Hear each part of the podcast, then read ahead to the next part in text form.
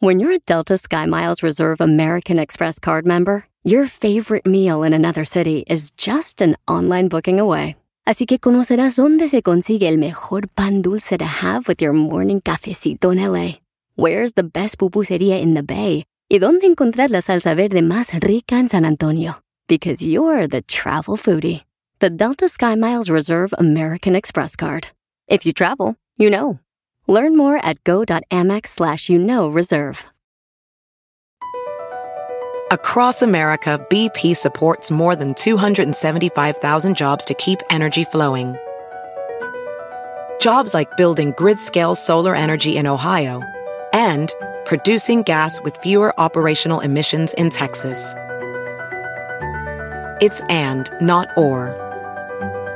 See what doing both means for energy nationwide at bp.com slash investing in America.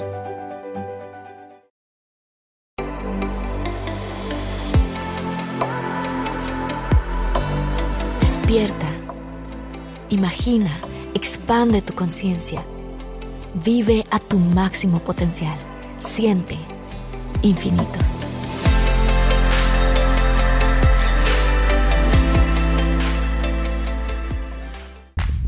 Míranos antes de que nos llenáramos de responsabilidades y de estrías. Chicas, nos surge un viaje. Sí, carajo. Es justo lo que necesitamos. Eso. Sí, sin maridos, Ya. sin hijos, Ya. sin nada. Desnudas. Des- no, desnudas quizás no.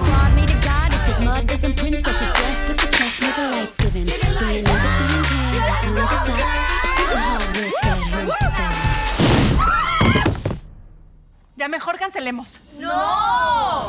¿Te imaginabas que tu vida iba a ser así? Punto porque cuando José me desespera, lo primero que pienso es si supieras el tipazo con el que anduve. Ramiro dice que soy una mandona, que se siente usado. Es que, perdón, pero sí. Pues al menos no te pone el cuerno. Lo que necesitas es dejarlo, perdón, lo dije. ¿Y a qué me voy a dedicar?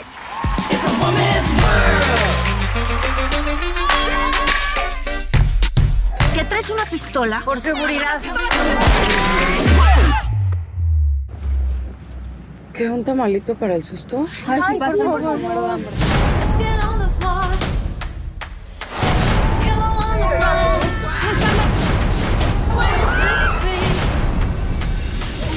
No, tortito. Estas ya están más para allá que para acá. ¿Es que nos van a hacer? No, pues nada, porque estamos pasadones de tueste. Cállate. No, cállate, algo.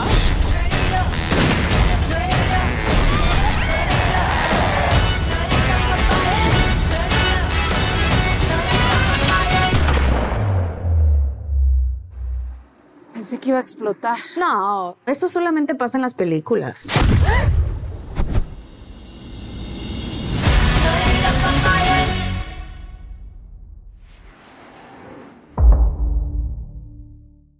Bueno, estoy súper emocionada de traerles a mis amigas y compañeras de esta aventura Fuga de Reinas, Claudia Pineda, Ale Ambrosi, Paola Núñez, Valeria Vera. Estoy muy feliz porque hoy vamos a hablar de un tema que se me hace muy interesante justo porque yo escribo películas. Y las películas son muy bonitas porque nos No inspiran a hacer muchas cosas, pero también de cierta manera algunas de ellas nos enseñan un modelo de amor que no sé qué tanto crean ustedes que nos ha funcionado en la vida o no. Y estoy hablando del amor, este amor romántico que luego nos enseñan en las películas que dice, tú me complementas. Lo hemos visto, ¿no? Como en la película de. Jerry Maguire. ¿Qué otros tipos de... Estoy tratando de pensar qué otras películas así. No, pues Ay, todas. todas, Cenicienta, Bueno, empieza por todas, las de Cenicienta. Disney, todas las Todas las de caricaturas Disney. de Disney. La Bella Durmiente, imagínate, esperar, despertar a partir del beso de un hombre. ¿Te ves analogía? Sí. Claro. Blancanieves, A ver, Cenicienta. todas las de. Disney. La Sirenita. Sí. Conviértete como él. Para. Cambia tu cuerpo. Ujú. Pierde tu voz. Pierde tu familia. Deja tu Sacrifica familia. tu familia. Despiérrate. Métete en su mundo. Para que te quiera despierta. Y entonces será rescatada cuando dan con un tenedor. Ah, claro, esa parte también. No, no, no, esa parte. Yo me peino con un tenedor. no, pero o sea, son, son historias obviamente muy bonitas que crecimos con ellas, pero ¿qué tanto han Y sido Sally. tan útiles? Nos hicieron mucho daño, más que no nos ayudaron, ¿no? Porque es una creencia que quieras o no, está casi en nuestras venas. Así crecimos con esa información. Sí, de que, nos tienen necesitamos salvar. eso. Claro, que incluso cuando hay una relación que ya no está funcionando, te quedas a fuerzas para cumplir con eso, ¿no? Con el felices Con- con para la- siempre, aunque Y con ni el peso social. ¿no? Qué poderoso es el peso social. Sí. Eh, Yo cuando, cuando vi Tutors, la serie esta de, ¿De los guapos? de los guapos, De Henry- este, me Cavill, ¿no? que me quedé muy impresionada de cómo él desechaba a la mujer a partir de la sexualidad. O sea, como que habían momentos, eh, ah, pues ya no está rico, pues ahí te ves. Ah, te fijaste en alguien más, en alguien más, pues ahí te ves. Pero no nada más ahí te ves, sino te corto la cabeza enfrente de la gente, Wow. en las plazas públicas y demás. Y creo que, pues esta cosa del heteropatriarcado y de cómo se ha reforzado el machismo a partir del entretenimiento es súper rudo, ¿no? Sí. Y yo quiero preguntar ahorita que tú lo mencionaste, Claudia, ¿por qué, y a cada una, para cada una de ustedes, ¿por qué creen que cuando una relación, de verdad, ¿eh? no es ya de que, ay, no vi las alertas rojas, no está funcionando, ¿por qué creen que nos quedamos? Pues yo creo que también hay como una ilusión o una fantasía que nos creamos justamente por los propios modelos, ¿no? De cómo nos educaron, sumado a lo, todo el contenido que, eh, y el bombardeo, como de que las cosas funcionen, ¿no? Como la expectativa de cuando te enamoraste, como crear, o sea, lograr esa fantasía de, de esta relación mágica musical que va a perdurar para siempre, pero pues que a la hora de la realidad muchas veces, la, o sea, tú ya no quieres lo mismo que la otra persona, pero sigues como creyendo que a lo mejor alcanzas esa fantasía o que esa fantasía se va a poder cumplir, o que ¿no? es normal, o sea, o que es normal aburrirse dentro de una relación, o que el tiempo hace su efecto en las relaciones y entonces ahí te quedas. O el miedo a estar sola y también creo Ah, que con, conforme Sí. vas creciendo y vas, por no decir envejeciendo. eh, Porque nosotras no envejecemos. Nunca. Es más difícil, ¿no? Es más difícil terminar una relación que ya no funciona porque te sientes como fracasado, sientes que es otra pérdida, otro fracaso de- en tu vida, no quieres estar sola. eh, y, y vas perdiendo también, creo, como, como esa, eh, esa seguridad en ti misma y, y en la capacidad que tienes para estar sola. Es como que yo me defino a través de que estoy lo con que alguien, tus- ¿no? de, lo- que, de lo lo que que tú tus me ojos das, me ven, exacto, ¿no? o como tú me ves, como tú me haces sentir mujer casi, ¿no? Y entonces eso se vuelve... Y además que también, bueno, cuando tienes una relación tóxica ya entran como otras cosas al juego, ¿no? La adicción de estar con esa persona, lo sea. Pero bueno, eso ya es otro tema. Sí, sí, los Claro. químicos. ¿Qué alertas rojas dirían ustedes que ahora, ya que, digo, ya que tenemos todas más experiencia, Ajá. Eh, ¿qué alertas rojas pueden ver ustedes al inicio de una relación que ahora ya no se brincarían? Que hablen mal de, de una, de una mujer. Ok. Que hablen mal de sus ex parejas. De los exes. Sí, cierto. sí, sí, definitivamente. Eso sí. Em, que te pidan ubicación. Como, Que te como comparen, señas de control. que te pidan- claro, que te quieran controlar con, Mm. pero de maneras muy sutiles, ¿sabes? Que, que son todavía más manipula, manipulaciones más peligrosas porque no captas que estás siendo violento o violenta, sino que lo hacen de- con una voz tan que tú dices, ah, claro, tiene toda la razón, me está cuidando. Pero no, lo que quieren es controlarte. Eso y que no respetan también tus límites, ¿no? Y que, o tus necesidades también, o sea, como que hay cosas que cada uno tenemos que, que son necesidades muy importantes y muchas veces cuando, que muchas veces pasa también que tú no te las respetas, pues, y por eso el Claro. otro empieza como Sí. a pasar esa rayita y ese límite.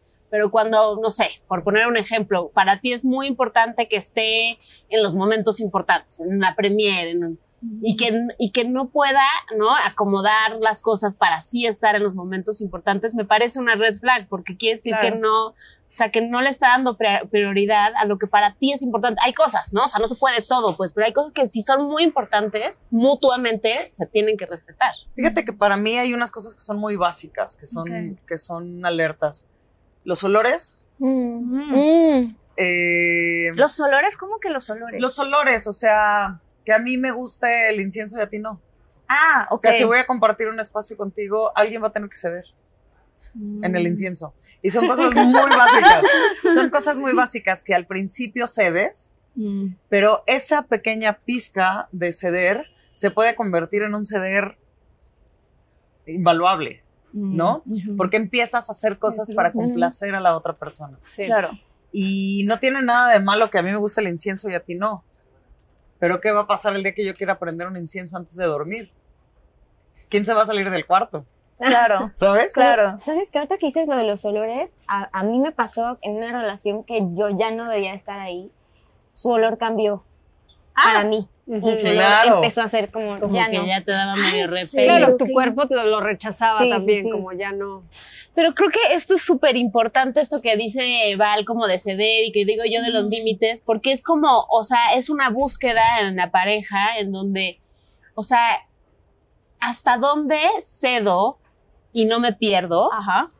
y hasta dónde le doy al otro lo que necesita, Claro. pero no me pierdo. Exacto. O sea, ¿dónde, sea, terminas tú y empieza la otra persona? Y además, ¿dónde Claro. inicia la relación también? Y la negociación. Sí, porque es ¿No? como encontrarse en el medio, ¿no? Sí. A mí me parece súper interesante como últimamente ahora las mujeres que estamos como más conscientes y tenemos más información como de- y más, sobre todo conscientes de la masculinidad tóxica, ¿no? Y del Ajá. narcisismo y de cómo... Entonces que ya es como, como que es más fácil identificar a esos seres, ya sea hombres o mujeres, que ya vienen con ese bagaje y que los, porque por lo general lo puedes identificar desde las primeras tres citas, Sí. ¿no? Sí. Entonces que ya, Sí, que sí, la sí, de decides ignorarlos, que todas hace, Sí. de repente Pero ¿por qué decidimos ignorarlos? O sea, yo, yo tengo esa experiencia. A mí, ustedes lo saben Sí. porque se los he platicado muchas veces. Y mientras hacíamos la película, pues platicábamos, platicábamos Sí. de todas nuestras No, fue una historias. película terapéutica. Para todas. Para todas. Mucha terapia, mucha, mucha terapia en terapia. la película. Este, yo, yo, o sea, la experiencia que yo viví es que yo los ignoraba porque había una parte de mí que quería, se sen- quería sentirse necesitada por mi pareja. O sea, que yo me sentía validada Mm. solamente si ocupaba un lugar en el que podía ayudar a alguien más. Y eso venía de mi Mm. infancia de cómo crecí, cómo crecí con mi familia y el lugar que ocupé muy rápido en mi casa de yo te ayudo mamá, ay Martita es la ayudadora y de pronto me volví en esa mujer y entonces necesitaba, entre comillas, conocer a hombres que necesitaran mucha ayuda, si no yo no tenía valor, Sí, sí, sí, sí. ¿no? ¿Cuál sería para cada una de ustedes? Como Ese- esa En mi necesidad. caso, de- sentirme deseada. O sea, a mí Sí. me gusta sen- gustarle a esa persona y también como yo me siento en el momento. Entonces de repente veía, veo el red flag y lo elijo ignora- ignorar porque entonces voy a dejar de sentir lo que siento. La cuestión química que está pasando, el enamoramiento que es hermoso. Claro, hablamos, esa ¿verdad, también es Valerio, que es hermoso experimentar eso. Y, y el problema con el ena- enamoramiento es eso, ¿no? Que, que sientes todas estas cosas y se lo estás adjudicando a esa persona. Cuando no tiene claro. nada que ver con esa persona, es algo que estás viviendo tú y ex- experimentando solo, ¿no? Pues que es un estado Es- en el que nos sí. deberíamos de quedar, ¿no? O sea, por eso creo que el enamoramiento, digo, lo hemos hablado a partir de la terapeuta de Nilda, que qué, qué, qué, gran perla le deja a la vida proponer que vivamos enamorados, ¿no? Mm, Que vivamos enamoradas y que ese enamoramiento sea el motor de tu autoerotismo, ¿no? Que tiene que ver con todo lo que consumes por los ojos, por las manos, por la boca, por las amistades, por los trabajos, y que eso es el erotismo, ¿no? Eso es, eso es, Ujú. eh, eso es lo que, más allá del empoderamiento, porque a mí no me gusta mucho la palabra empoderar, pero me gusta pensar en hacerme consciente de lo que me genera placer. Mm, qué Que luego se nos olvida. Sí. Sí. Y justo la diferencia, ¿no? Que existe entre el enamoramiento y el amor verdadero. Porque Sí, el sí, enamoramiento sí, es sí. yo te veo a ti y a través de mis ojos tú te ves, Ujú. ¿no? Entonces yo te digo, ay, qué... Por eso es enamoramiento. Eh, por eso ¿no? se enamora, miento. No, no estás mintiendo, porque sí estás diciendo muchas cosas muy padres de la Pues no, persona. pero la no es- química no es para ti, pero sí de- es una cosa que está pasando químicamente que no puedes ver claro. Por eso, por Sí. eso no, no nos damos cuenta o, o ignoramos los red flags, porque no Claro. están, porque, porque nuestro, nuestro cuerpo está Eh, andas jugando- taruga. Sí, ¿Y bien. creen Fall que, que en el enamoramiento uno idealiza? Yo creo que sí, también. Yo creo que es un mal hábito del enamoramiento que no debería de contener el Claro. enamoramiento. O sea, creo que no hay nada más delicioso que enamorarte consciente de que es un enamoramiento, pero que no tiene que ver con el otro. Porque si se lo pones al otro, ya valiste, Sí. porque entonces ahí viene la idealización, ahí viene la fantasía y ahí viene el no estar en el momento presente, porque mi enamoramiento es mío. O sea, Ujú. yo lo traigo a esta entrevista, lo traigo a mi chamba, lo traigo a mi comida, lo traigo a toda. Si se lo mando a la otra persona, No, pues ya, me se lo perdí das, ahí, ya sabes, estás en Como problemas. hipnotizada. En mi caso fue más bien como, o ha sido cuando he tenido esos red flags en relaciones pasadas, como esta, como, como, sí, como idealización y como que me inspiren, o sea, como que me vo- vuelen la cabeza de, de inspiración, de, De que lo admires. de que lo admires, de que lo admires. Y eso me ha cegado en un par de ocasiones. A mí también. A mí también. Oye, Marta, ¿y para ti cuál sería como una red flag? red flags así, pues, eh, creo que hace rato lo Ajá, comentaba, exacto, ¿no? Que te, dije, que te digan te amo en la primera o la segunda Sí, cita, eso es- eso es eso rarísimo. es rarísimo, Pero sí. la, la, la niña romántica que creció viendo todas estas películas de Disney, ¿te la crees? Claro, Porque los príncipes en las películas de Disney se enamoran de la princesa de verla, Claro, Sí. ¿no? claro. Ya nos vimos y ya nos enamoramos. Ya nos vimos y vamos y a ya ser te felices amo. para siempre. Claro, Claro. exacto. Y también Entonces, como que, o sea, creo que cuando el amor propio no está en su lugar, o sea, puedes caer más fácilmente en esas red flags, ¿no? O sea, como que si te doran la píldora por aquí y por allá, si te hacen sentir necesitada, si admiras a esa persona y tú no estás bien contigo o no crees que estás a la altura de la otra persona, entonces pues como que te vas en ese viaje, pero sin lo que dice Val, que es tan importante como, como primero empezar ¿no? contigo. Pero es que también por ¿no? otro lado dices, bueno, sí, amor propio, lo que sea, pero nos han educado toda una vida para no Claro. tener ese amor propio. nos han Claro, educado pues, toda o una vida para sentir eso que sentimos cuando dicen te amo. O, Obvio, Y obvio. Pero lo además se siente rico. Pero- o sea, yo lo que. ¿No? Es Sí, cuando te dicen te amo y es como es- este te amo falso, no se siente igual. Bueno, cuando sí, ya, no. sí, no. No, pero si estás enamorada, o sea, como yo me enamoraba antes, a cómo me enamoré ahora con mi pareja actual, con Luis, es bien distinto. Sí. O sea, Sí. porque antes sí, me acuerdo que yo tuve un proceso justo con Nilda, en donde yo pasé como un duelo de quién era la que se enamoraba y Claro. cómo era la que me enamoraba. Y me dijo, le dije, Nilda, llevo llorando todo el día. Y me dijo, ¿por qué? Le dije, porque ya nunca más me voy a volver a enamorar así. Mm, No, hombre. Y me dijo, claro que no, porque eso trae mucho dolor. Claro. ¿Qué opinan ustedes de cuando dicen y decimos entre nosotras que entre mujeres luego la manera en la que nos enamoramos es futureando? ¿Por qué creen que Mm. pensamos tanto en el futuro? Pues porque así nos Ah, enseñaron. Sí, claro. Venimos, Nos enseñaron a los hijitos y estamos a la casita. programadas para pensar así, desgraciadamente.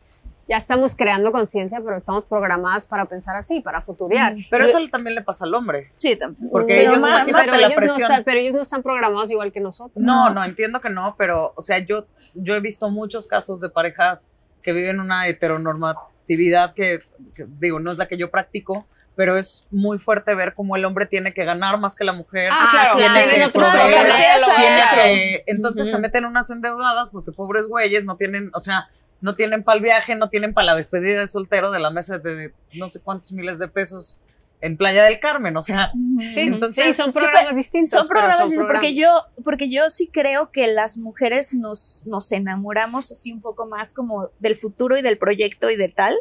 Y cuando yo platico con mis amigos hombres, me dicen, los hombres no nos enamoramos tanto así, nosotros nos descubrimos enamorados. O sea, de repente, ya Es- estamos. De rep- estás saliendo, estás conociendo y de repente dices, ¡ay! Ya me enamoré. Así. Y se dan Como cuenta. un pero ya que accidente. están, ajá, como si Pero te voy a decir una cosa que es curioso porque digo, yo, yo, yo soy gay, entonces vivo el enamoramiento quizá distinto desde la estructura Ajá. natural que Qué podría interesante, tener cuéntanos, una, por favor. Una, un- una mujer heterosexual, ¿no? O sea, como yo nunca pensé en la casita y en los hijitos y en la bodita y en de blanco y que me Ajá. mantengan, a mí me pasa eso que le pasa a los hombres. Ok. De repente me descubro enamorada. Y ya que me descubro enamorada, pues sí, a la semana me voy a vivir con la vieja. Pero ya, a la casita y a todo. a la casita y Al perrito y a todo lo demás. a las dos semanas. Pero futureas o no futureas. Sí futureo, pero como que mi compromiso, o sea, como que mi peso del compromiso social es menor. O sea, como que nunca estuvo en mi ADN tener que comprobar socialmente que era la mujer de Ah. o la mamá de o sabes como la mamá perfecta, la esposa perfecta, sino pues como que pues nada, ser la lesbiana perfecta. Que sí lo soy. ¿En qué momento cada una, o sea, porque así me voy a ir individual, cada una de ustedes dijo, espérame, no, ahora sí ya, soy una mujer. O sea, Ahora sí, ya ya dejé de ser la niña. Yo quiero decir, ¿En a pesar momento? de que, o sea, a mí me pasó Yo hace no. poquito. Yo todavía, O sea, todavía yo- no. Eh, ¿Tú todavía no? O sea, Yo a mí me ser pasó mamá, hace eh, poquito ser mamá. Para mí la O muerte sea, de mi madre. Ahorita, Ahorita. vamos, Sí. vamos. Pues, o sea, como que sí me cambió el chip muy cañón. O sea, no que, ma- no que ser mamá me validara como mujer, pero sí ser mamá me dio la fuerza que necesitaba para elegirme a mí, para elegirme a mí. Eso es muy fuerte, pero sí. ¿Cómo? Por- ¿Pero cómo Porque eso? yo estaba en una relación, ¿no? O sea, y no, y no era una relación muy estable y no, y me costaba muchísimo trabajo elegirme a mí en esa relación. Pero cuando llegó mi hija, BP added more than $70 billion to the U.S. economy in 2022 by making investments from coast to coast. Investments like building charging hubs for fleets of electric buses in California and starting up new infrastructure in the Gulf of Mexico. It's and, not or. See what doing both means for energy nationwide at bp.com slash investing in America. me dio, o sea, me saqué la fuerza que no sabía que tenía para decir, yo necesito estar bien conmigo para criar a esta pequeñita que está creciendo. Si yo no estoy bien conmigo, o sea, no sé, o sea, no, no, no sé cómo va a crecer. Y, pero pues, pues fue, o sea, me, eso, me, me fortaleció muchísimo y me hizo descubrirme desde otro lugar. Wow. ¿Y cómo te sientes ahora? O sea, ya después te enamoraste desde otro ángulo.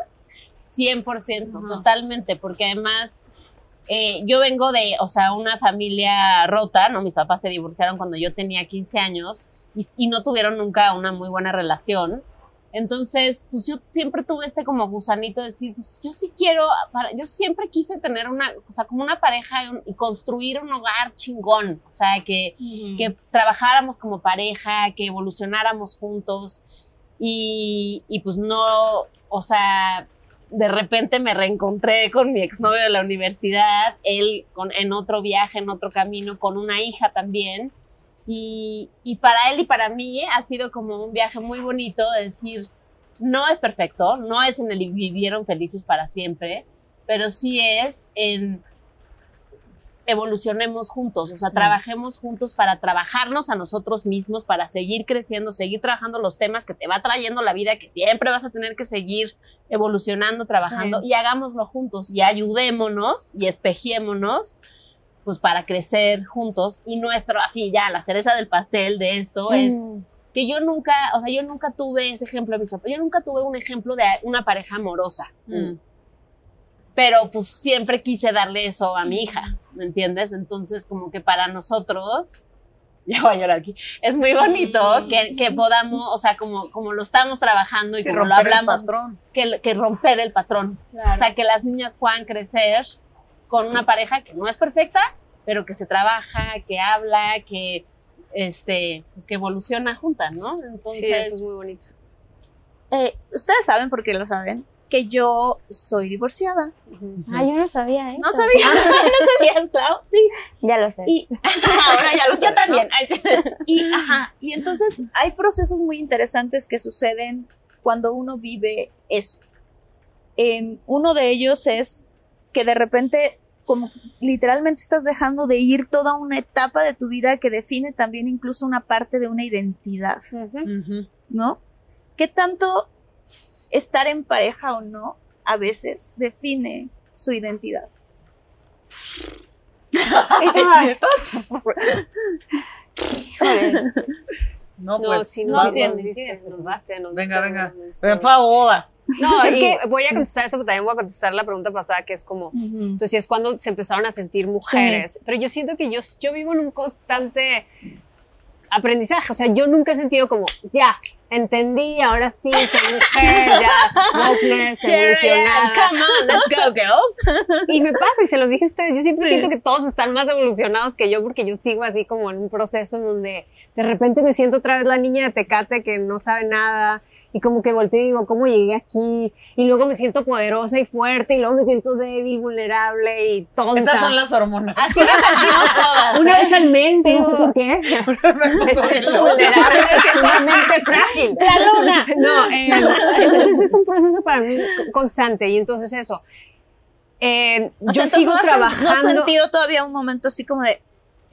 No, o sea, yo sí lo siento, pero Ajá. luego no lo siento. Ya. O sea, nunca Yo es también, constante. ¿eh? O sea, de repente te digo, me siento otra vez la niña de Tecate vulnerable y que no sabe qué hacer. Entonces yo siempre estoy así, como que nunca he sentido que ya entendí el gran secreto de la vida, o que ya terminé de madurar, o que...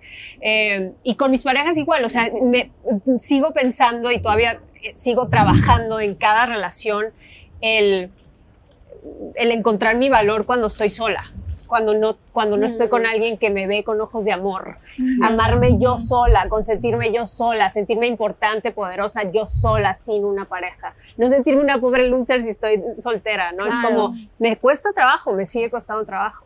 Me gustaría decir, no, yo antes era así y ahora... Realmente no, realmente yo estoy en un constante ir y venir, ir y venir. De repente me siento increíble, de repente siento que no he entendido nada, ¿no? O sea, que yo solo sé que no sé nada. O sea, esa, esa, esa, esa parte, por ejemplo, cuando yo me divorcié, me acuerdo que ya después de ir a terapia y muchas cosas fue así de, bueno, ya, empieza a salir, ya estás lista, ¿no?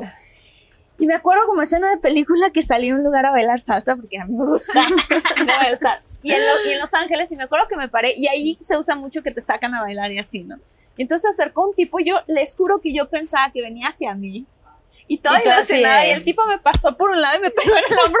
Y me sentía la más insegura y la Sí. más rara porque me di cuenta que llevaba tanto tiempo estando con, con mi expareja, que fueron siete años, que yo ya no sabía quién era yo sin pareja. Y antes de él solo duraba tres meses sin Mm. nadie y ya tenía la siguiente persona y ya tenía la siguiente Sí, persona. Entonces era como de, ¿quién soy yo?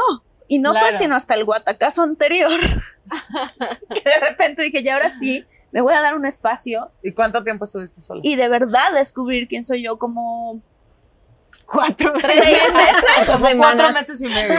Y un día. No, pero ustedes saben que fue una relación muy, muy sí, sí, fue como muy lenta, además. Muy te fuiste súper lento esta vez, ¿no? Súper. Me- esta vez me fui súper lento porque era como lo que yo voy conociendo de Luis al principio es información. Ajá. ¿no? O sea, es que esa es la parte, ¿no? Como cómo conocer a la persona desde otro ángulo en el que en el que no te ves reflejado en él, sino que entiendes que esta es otra persona y tú eres otra persona y que tú te encargas de ti.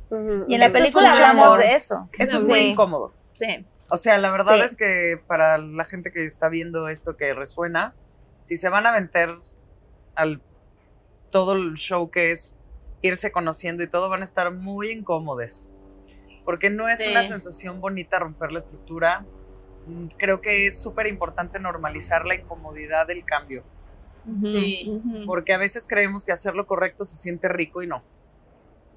¿A qué te refieres con hacer lo correcto? Sí, o sea, que, que hacer lo correcto, lo que tiene que ver conmigo y mis creencias, ¿no? Mientras no le haga daño a nadie, ni a mi cuerpo, ni a mi mente, ni nada. Pero, pero estoy, estaba más acostumbrada a hacer lo que los otros querían A lo que Valeria quería, ¿no? Mm.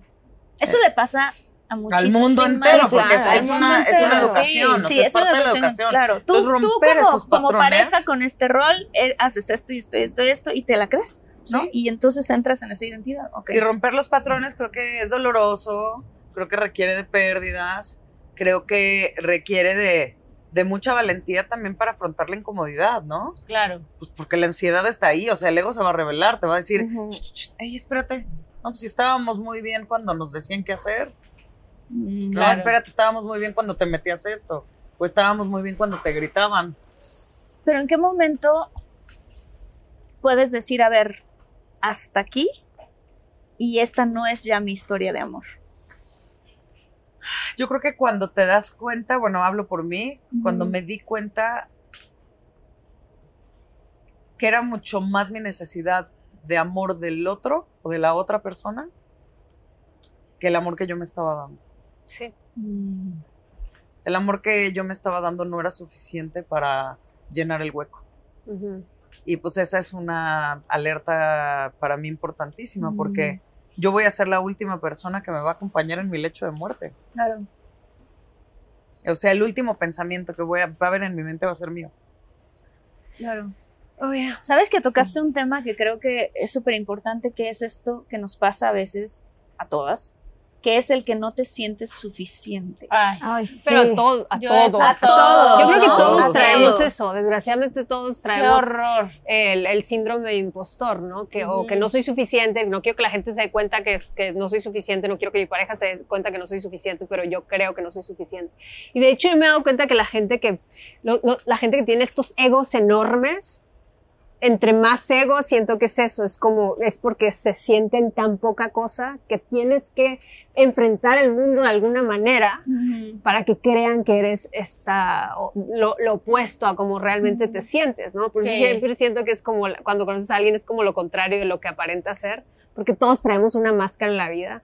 Sí, Y- sí, sí. Y está íntimamente relacionada con la huella de abandono, ¿no? O sea, como que cada quien tiene su propia huella de abandono y por eso construir la autoestima desde que son chiquititos es tan importante, porque eh, de ahí viene la raíz del no ser suficiente, o sea, del no sentirte amado, por un millón de razones, ¿no? Pero creo que es, o sea, es un mal de la sociedad, o sea, lo tenemos que erradicar, porque nada más nos hacemos la vida más difícil a nosotros mismos y a, y a todas nuestras relaciones. Y no puedes tener relaciones sanas, porque Ujú. como no crees que es suficiente, empiezas a exigirle al otro cosas que realmente no te puede dar el otro lo que hemos estado Es lo que diciendo. estaba, ajá, lo que estaba Entonces no te lo puede dar, pero entonces tú empiezas a exigir porque es tú, tú, tú me tienes que Tú hacer feliz a hiciste. mí. Tú, me, tú, es tu responsabilidad hacerme feliz a mí. Sí. Y en esa exigencia, en esa exigencia, pues los dos se quedan incompletos porque el otro no te puede hacer feliz, está estás intentando Sí, hacerlo feliz, totalmente- tampoco Está- puedes hacerlo feliz y es como... Que está muy relacionado con cómo empezaste esta conversación, porque, o sea,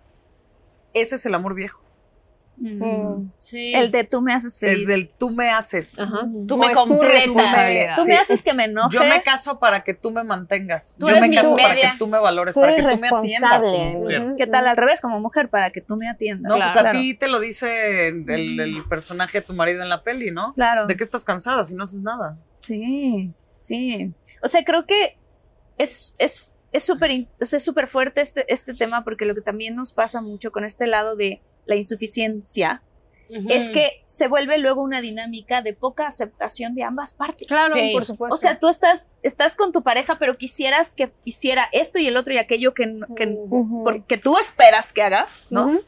Y la otra persona espera que tú seas a lo mejor más tranquila o más relajada o más, ¿no? Sí. Todas estas Claro. cosas. Entonces son, son esperanzas y expectativas. Sí, en su, en su ego. Y lo que está pasando profundamente es que no se están amando profundamente, Sí. ¿no? O que no son compatibles, porque también puede pasar eso. También. Que también ¿no? es súper válido, ¿eh? Sí. También. Y yo, o sea, a mí me pasa, o sea, que yo tengo que trabajar, es que el no ser suficiente no es nada más como con relación al otro, o sea, como que yo muchas veces trabajo, no soy suficiente yo para mí, pues, o sea, yo no, soy, totalmente. tengo una autoexigencia, independientemente si cumplo o no con las expectativas de los demás, es como de si cumples o no tus propias expectativas, ¿no? Y yo entonces es como un chip ahí. Las muy- expectativas es lo peor que terminas existe. teniendo todo tu poder y terminas destruyéndote en lugar de encontrarte y de, y de realmente crear algo con otro ser, ¿no? ¿Cómo crees Sí. tú, claro, que se crea algo con otra persona desde un punto sano? Bueno, de entrada, creo que ambas, ambos seres, lo ideal sería que estuvieran trabajando en su, pues en sus propias heridas eh, y definir qué es, qué es la pareja, ¿no? O sea, y que para mí serían dos, dos individuos que van caminando juntos, pero al final individuos. Y cada quien respetar como lo que, lo que, lo que el otro, claro, y, y, y no desaprobarlo.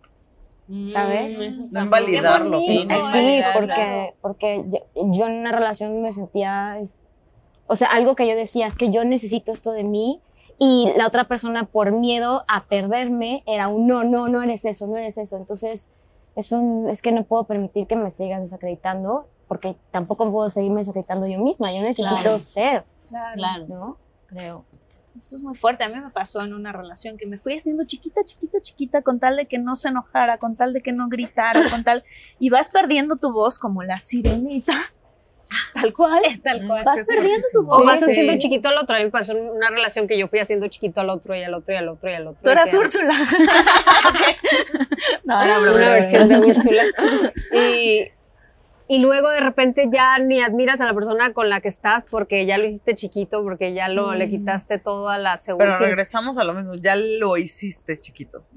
Y yo creo que la responsabilidad de no hacerse chiquito es del otro huevón. También. No, Sí, no, sí, claro, claro. No, es que no podemos dejarle al otro la responsabilidad de nuestro ser. Ese dos, ese Creo dos. que sí. Yo iba a decir O sea- una cosa, creo que es, es de dos, pero también tenía que ver con, sí, por ejemplo, porque yo he vivido lo que tú viviste también.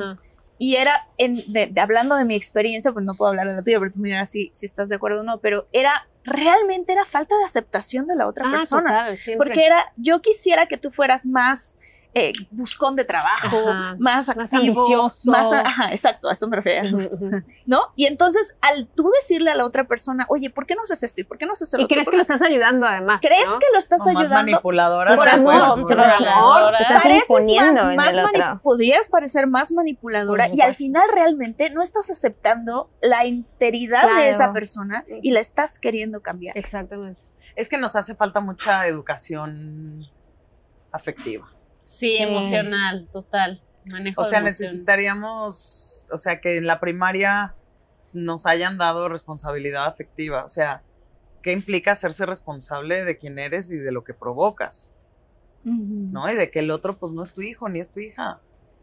Y No, que aparte trasladamos, tra- trasladamos la friega de los padres, porque No es tu hijo, no es tu hija, no, no es tu papá, no es tu mamá. no es tu mamá, no, No va a es tu reemplazar, hermanito, no, No va a reemplazar a tu mamá ni va a reemplazar a tu papá. Ni a tu primer amor, ni a tu segundo amor. Que de pronto por ese ángulo es el que nos enamoramos, ¿no? Justamente. Sí. Pues Nilda dice que primero amas como te amaron Y y luego, amas como te fue en la feria. Across America, BP supports more than 275,000 jobs to keep energy flowing. Jobs like updating turbines at one of our Indiana wind farms and producing more oil and gas with fewer operational emissions in the Gulf of Mexico. It's and, not or. See what doing both means for energy nationwide at bp.com slash investing in America.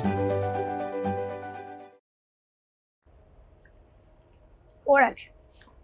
Y luego amas como ya decides Como ya- amar, ya ya, que te te amas Si a te ti misma primero. el molde. Pero es Sí. duro romper el molde. Era Pero que qué rico del es, sí, Pero del otro lado, ¿no? Se siente, se siente, No, pues- ¿sabes qué se siente, siento yo? Digo, pues, apenas soy nueva en esa parte, ¿no? Pero lo que se siente es que si por algún motivo las cosas no funcionaran, tú estás bien. Sí, no Sí. pasa nada. Se rompe y no pasa O sea, nada. sí te pones triste, obviamente. Sí, pero Mucho. Pero No, dices, pierdes, ¿sabes no qué? te pierdes. No me pierdo, no me perdí en la relación. Al Claro. contrario, me fortalecí a través de la relación, Claro.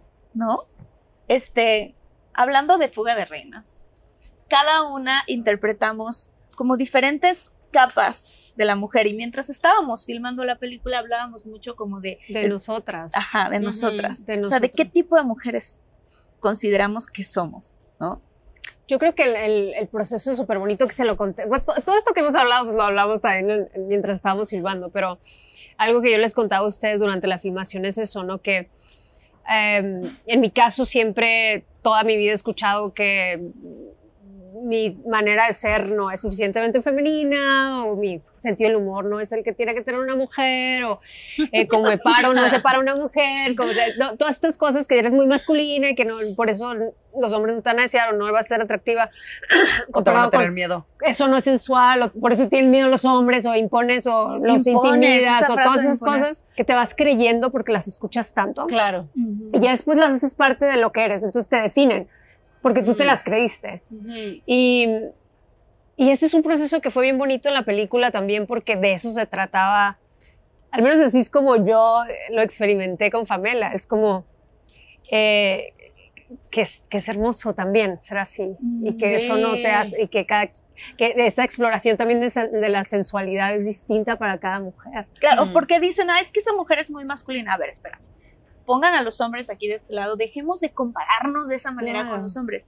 No es una mujer muy masculina, es Una mujer. un tipo de mujer. Es un tipo de Es un mujer, tipo de mujer, ¿no? Sabes que yo Claro. pensé cuando me, cuando me quedé con Estrella, este, y supe con qué actrices iba a estar, Ajá. me sentí muy insegura porque yo decía, no, pues me tengo que, me tengo que enflacar, tengo que, o sea, y entonces pasé por un periodo como de, de híjole, voy a ser la gordita, voy a ser la, la no la guapísima o demás. Y al contrario, o sea, como que hubo un momento en el que dije, Nel, hija, muestra tus carnes, estás deliciosa, estás de poca madre y vas. Créetela. 100%. Qué padre. No, y fue un proceso fuertísimo, porque para mí fue, fue enfrentarme, más bien fue una oportunidad de reconciliarme con mi feminidad, con mi cuerpo, con mi sabrosura, con mi simpatía, con lo que sí traigo de Val, que ha construido Val, que no tiene que ver con nadie. Entonces me ha dado mucho valor, o sea, Total, mucho claro. valor. Claro. Hablando de- caso, ah, perdón, perdón. como Marilu, yo quería decir que, o sea, el ser mamá, también hay muchas expectativas, ¿no? En relación a ser la mejor mamá, brindarle el- ¿no? todo el tiempo a tus hijos, este, educarlos de la mejor, llevarlos a la mejor escuela, estar ahí al 100, ¿no? Hay como todo, y creo que muchas mamás se van a poder sentir identificadas con Marilu, y yo misma me siento identificada con Marilu, porque son además expectativas que uno mismo se pone pero que en el viaje de Marilu y en el viaje de Alejandra es mucho también de descubrir que si tú no estás realizada como persona, o sea, si tú no te este, rompes con el patrón y con la expectativa de qué, quién, qué es ser bu- buena mamá o qué es ser una mamá perfecta, Ujú. pues no vas a, o sea, ese hijo esa hija va a crecer con muchas heridas, eh, con poco amor propio, etcétera, etcétera, porque el amor propio, pues se lo tengo que enseñar desde mi amor Desde propio. Claro.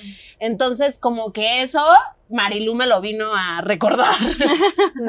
ya lo sabía, ¿no? Y es, pues, es por, como dice Paola, ¿no? Es como que Fuga de Reinas es un recordatorio de, de buscar, de encontrar, de, de elegirnos y, y de que para cualquier relación que quieras, o sea, sea de pareja, sea con hijos, sea con tu familia, sea de amistad, pues tiene que empezar contigo, ¿no? Claro, de que- aceptar, y- abrazarte a ti. Y lo que los demás digan no te definen. ¿no? A mí me pasa mucho, soy chaparrita, entonces no sé qué pasa, que todo el mundo me quiere cuidar. te lo juro, donde Sí, porque quieren ser por eso cuidar. te pequeño quedaste es en el sin- es- personaje es- de Lola, Ser ¿no? pequeño significa que eres débil. Claro. O que- ¿no? Pero justo, o sea, Lola sí, o sea, así, por Sí. eso me quedé. Pues es que, es que yo, o sea, como me acuerdo muy bien que lo platicamos entre Miri, Macaya y yo y dijimos, es que hay que romper ese, esa especie de cliché, o sea, tu personaje es ujú. súper Claro. poderosa, no vamos a decir todavía por qué, pero si ya vieron la... Pues Sí. justo, ¿no? Te dicen, eres chiquita, entonces eres débil, hay que cuidarte y al contrario, o sea, lo que, lo que alguien más diga de mi físico o de mi ser no, no me define para nada. O sea, no, ni siquiera puedo- les permito cuestionarme, ¿sabes? Porque no sabes lo que, lo- las capacidades que, que yo tengo y que no necesito de alguien que me defienda porque yo puedo defenderme solita y que no importa el tamaño que tengas ni el físico que tengas. O sea, si tú estás contigo misma y eres segura de ti misma, ese es, tu- ese es tu poder y puedes con todo. Así como Lola. Exacto.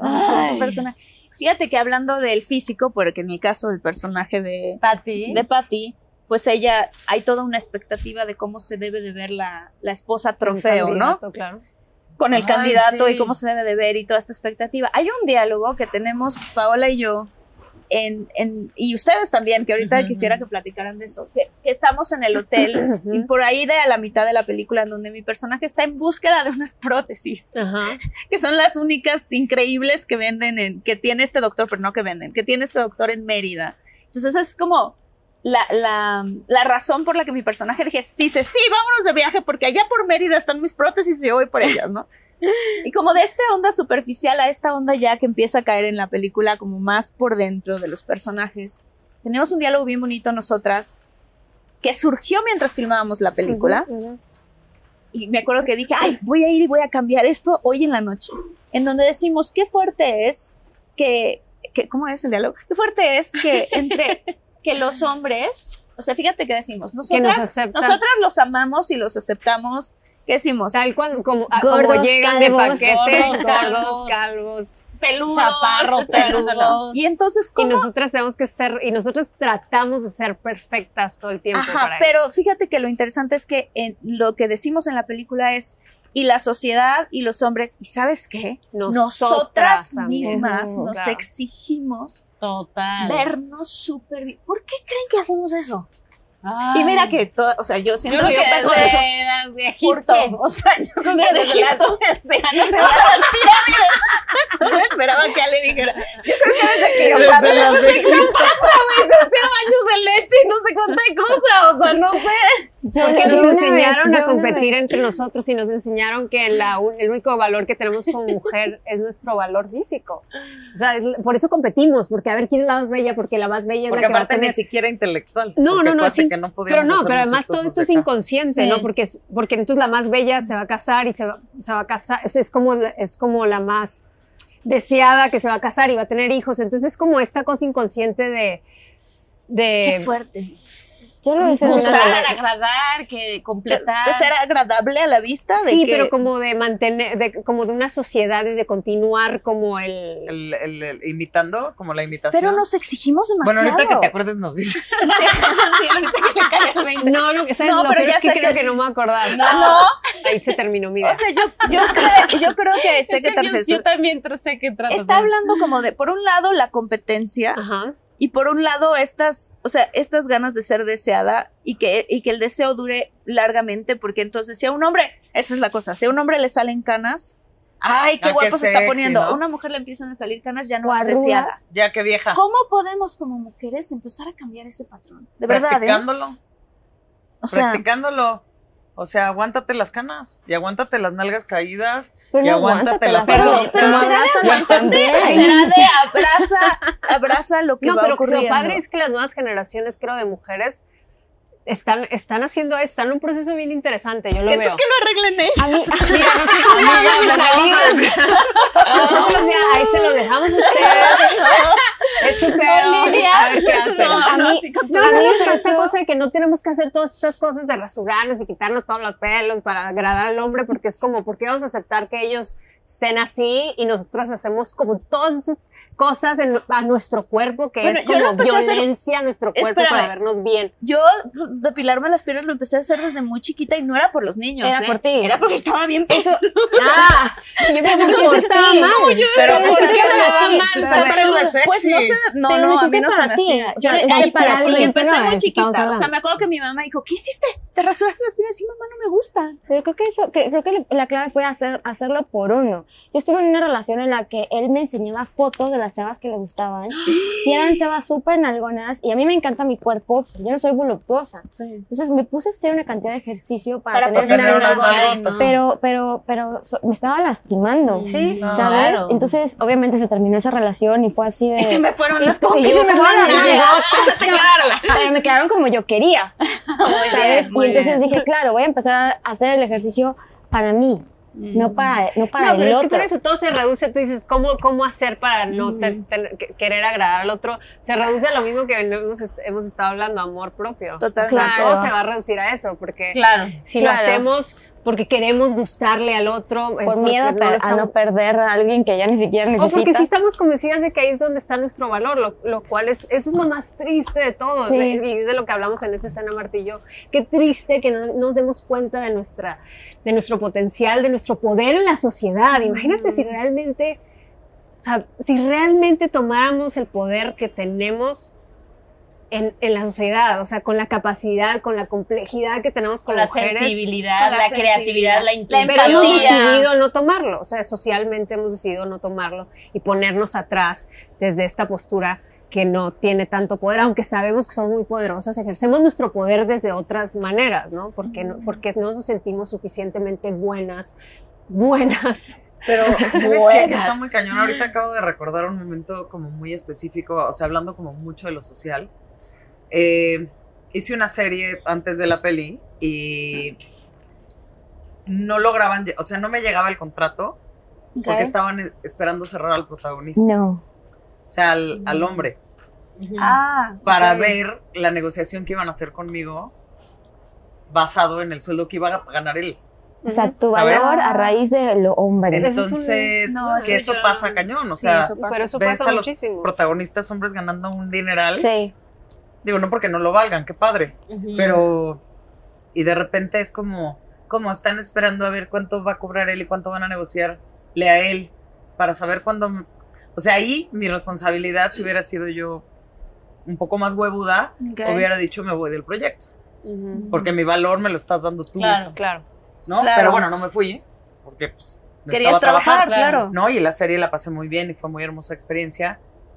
Pero sí me quedé cuestionándome también cómo romper esos patrones Mm, a partir de las elecciones. O sea, por eso es muy incómodo. Sí. Porque también en, otra, en otro proyecto me acuerdo que me daban un balazo en la cabeza y me prometí no volver a hacer cosas violentas.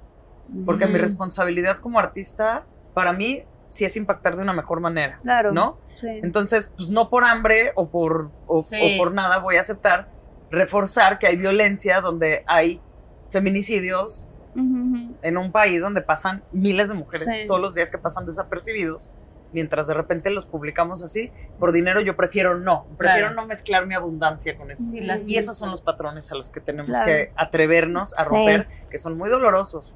Tú Yo sabes que en que- México una de cada 200 mil mujeres llega a una posición ejecutiva. Sí, sí sabía.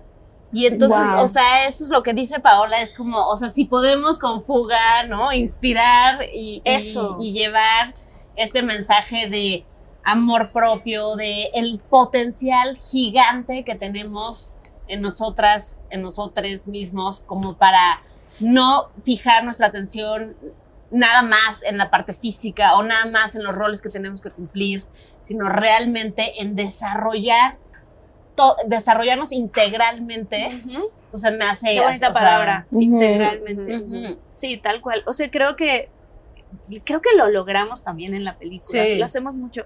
Cuando estaba escribiendo la película, cuando la estábamos actuando, hubo en algún momento donde tuvimos estas conversaciones con el director y entre nosotras platicábamos y decía yo, es que eh, esta película quiero, o sea, a mí me gusta, a mí me gustan los hombres. ¿No? Me gustan los hombres. Yo tengo, también. adoro a mi papá, adoro a mi papá, adoro a mis hermanos. O sea, me gustan como género humano, me Sí. gustan los hombres. Entonces yo no, no quería hacer Que una una película que fuera una crítica para Sí. los hombres ni O en Ni nada que ver con qué con los hombres, Sí. sino más bien una historia que se cuente desde el lado de si tú no me das mi lugar, no es cosa de, de que él no me dio mi lugar, es que tú no Totalmente. ocupaste tu lugar. Claro. O sea, es como, Ujú. como un poco como más del lado Y de no, y hacernos responsables. A mí tampoco me gusta, no es tu responsabilidad, es mi responsabilidad. Yo soy mi, yo soy mi felicidad. Ajá. Eso es hacernos responsables de nuestra felicidad y dejar a los hombres que vivan su proceso. Y, su- o sea, ellos, ellos viven su Es que es proceso. eso, es independientemente de ellos, Claro. nosotras, o sea, es esa Claro. parte, ¿no? Que cada quien se mida con consigo mismo. Claro. Y cómo lograr ese cambio y cómo lograr esa camaradería también y cómo lograr hacer equipo. A mí, Sí. o sea, personalmente me encanta hacer equipo con mi hombre. Sí, ¿no? total. Entonces, este, este lado de competir, cómo podemos en algún momento en el futuro tra- transformar esa conversación en, en vamos juntos. Y yo creo que la ¿no? medida en la que como seres nosotros humanos. También evolucionemos, en la medida en la que nosotras nos hagamos más conscientes de todo esto que estamos hablando, ellos también van a empezar a cambiar, a revolucionarse. Porque ellos también tienen que trabajar muchísimas cosas, su rol como padres, su rol como hombre proveedor. No, también los, lo- los Es programas de ellos son horribles. O sea, no solo nosotros Horribles. estamos pasando por una cosa muy fuerte, ellos también. Ellos Es- también, o sea, ellos se suicidan, sí sabes que se suicidan más los hombres que las mujeres, viven menos los hombres que las mujeres porque no hablan de sus sentimientos y de las cosas que les pasó. Sí, porque se, se- se- no se permiten ser vulnerables. No se permite, porque también hay toda una idea de la sociedad de que el hombre tiene que ser el fuerte y el que no llora, porque si lloras eres una niña. Qué fuerte, o sea, Sí. de los dos lados hay cosas que se están viviendo que son muy fuertes. Pero lo que dice Paola es súper lindo, ¿eh? O sea, creo que sí hay que observar a las generaciones que vienen y darle valor a que creo que cada vez somos, o quiero pensar que somos una humanidad con mucha más alma que género. Mm. Ay, Me voy a hacer una muy qué padre. Repítelo. que Ajá. tiene una humanidad con mucha más alma ¿Qué que género? rol de género. Eso me gusta. Me Qué lindo encanta. está. Bueno, Sí. yo las quiero mucho. Muchísimas gracias, Gracias, por Marta, este te episodio amamos. tan bonito. Muchas gracias Te por... amamos y te agradecemos Ah, muchísimo. sí, que nos hayas. Gracias. Mucho, mucho, mucho. Muchas gracias. Que nos vaya muy bien. Que nos vaya muy bien la Que película. vaya muy bien la Se película a todos, a ya todas. este 14 tienen que verla. O sea, obviamente Oye. por el tema de infinitos hablamos de cosas más profundas, pero la película es una comedia súper divertida. Ah, se nos olvidó decir. No, no, no, ya lo saben, porque vamos a pasar el tráiler de la película al inicio y todo. Este es una, es una película súper bonita. ¿Qué cosas les deja a ustedes así rápidamente el haber hecho Fuga de Reinas? ¿Y qué creen que le va a dejar a la audiencia que la vea? A mí me deja. Me deja a ustedes. Eh, Que las amo, las admiro y las quiero muy cerquita siempre. Me too. Y me deja con muchas más ganas de mí. Muy bien. Pues ya estás iniciando una aventura tú en este momento. Sí, tú estás en, una, en un proceso súper bonito. Súper bonito. A mí me deja eso, como enamoramiento, me estoy enamorando de mí otra vez. Eh, y eh, también a ustedes, creo que es el mayor regalo. Oye, yo A mí, vas, me estoy poniendo, no, pues, sí. dije, me estoy poniendo muy Ah. emocionada. Qué rico. A mí me, me, me deja muchísimo, muchísimo esto de que nadie me tiene que dar mi lugar. O sea, el lugar me lo doy yo y me recuerda que soy una reina. Exacto. A mí me deja mucho la confianza en mí misma y, y sí me deja mucho con ustedes cuatro el, el saber que hay otras más allá afuera, ¿sabes? Que no, que sí tengo mi propio camino, pero que también puedo estar acompañado. Mm. Ok, A mí A me ti, deja Marta. un profundo agradecimiento por cada una de ustedes, por todo lo que vivimos, por todas las lecciones y por toda la amistad también. O sea, todo el conocer a las personas, lo que hablábamos ayer, ¿no? Completitas como son y decir, te amo, te acepto, te quiero y qué bonita aventura vivimos y que vengan otras. O sea, Sí. las aventuras de la vida y las que vamos a irnos compartiendo de las cosas que vamos a ir viviendo. Entonces me quedo muy contenta y muy agradecida. Gracias. Let's go, girl. Nos vemos, let's go, girls. Gracias a todos. Nos vemos en el siguiente episodio. Los quiero mucho. Chao.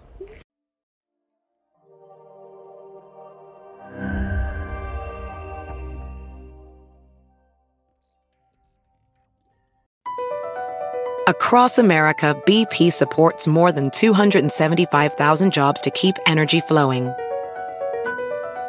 Jobs like updating turbines at one of our Indiana wind farms and producing more oil and gas with fewer operational emissions in the Gulf of Mexico. It's and, not or. See what doing both means for energy nationwide at bp.com slash investing in America.